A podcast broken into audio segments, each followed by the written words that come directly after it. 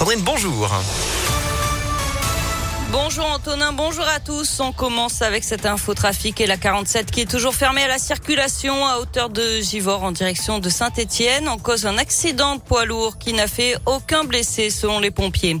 À la une, c'est un symbole fort, deux ans jour pour jour après le décès en intervention du policier Franck Labois à Bron. Une plaque allée du capitaine Franck Labois a été inaugurée hier dans le 8e arrondissement de Lyon devant les locaux de la sûreté départementale. Le policier avait été renversé volontairement par le conducteur d'un fourgon au cours d'une intervention visant à interpeller des voleurs.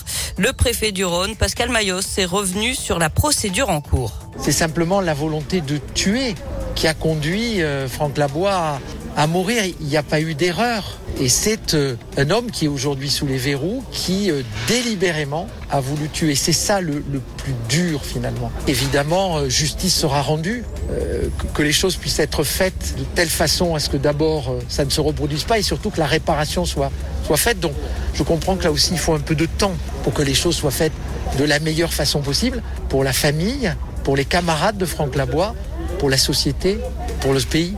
Et présent sur place, le maire de Lyon, Grégory Doucet, a lui aussi rendu hommage aux policiers.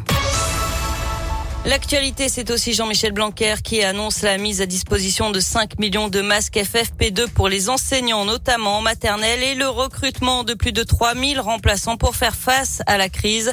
Hier soir, le ministre de l'Éducation nationale et le Premier ministre ont reçu les syndicats enseignants après la journée de grève, très suivie dans les écoles. Plus de 2000 personnes ont manifesté hier à Lyon. Le passe vaccinal dans l'impasse. Hier, députés et sénateurs n'ont pas réussi à se mettre d'accord sur un texte commun. Du coup, la navette parlementaire reprend. Le projet de loi revient donc devant l'Assemblée nationale aujourd'hui, demain devant le Sénat et ce sont les députés qui auront le dernier mot, certainement ce week-end ou lundi. Nouvelle impasse dans l'enquête sur la tuerie de Chevaline. La garde à vue de l'entrepreneur lyonnais interpellé mercredi a été levée hier soir. Aucune charge n'a été retenue contre lui. Les explications données et les vérifications opérées ont permis d'écarter son éventuelle participation au fait, confirme la procureure d'Annecy. Les investigations continuent pour identifier le ou les auteurs de ce quadruple meurtre.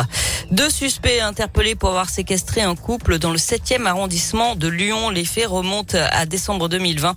Les victimes avaient répondu à une annonce sur le bon coin pour acheter une moto. Elles s'étaient rendues chez le vendeur. Mais une fois sur place, elles avaient été ligotées, bâillonnées et menacées de mort. À moins de trois mois de l'élection présidentielle, c'est un défilé de politique à partir d'aujourd'hui dans la métropole lyonnaise. Aujourd'hui, Jean Castex et Elisabeth Borne seront à Eurexpo. Anne Hidalgo, la candidate socialiste, sera à Villeurbanne aujourd'hui, à Vaux-en-Velin demain. Et puis Christiane Taubira devrait annoncer sa candidature demain à la Croix-Rousse. Une bonne nouvelle pour notre pouvoir d'achat puisque le gouvernement et EDF ont trouvé un accord pour limiter la hausse des prix de l'électricité à 4% cette année. À cause de la flambée des cours, l'augmentation aurait pu atteindre les 35%. On passe au sport. Du hand, début réussi pour l'équipe de France à l'Euro qui a battu la Croatie hier 27 à 22. Prochain match demain à 18h face à l'Ukraine. Du basket de l'Euroleague ce soir. L'Asvel est en déplacement au CSK Moscou. C'est à partir de 18h. Enfin, on vient de l'apprendre. Le visa de Novak Djokovic est annulé pour la deuxième fois par le gouvernement australien. Une décision prise pour l'intérêt général selon le ministère de l'Immigration.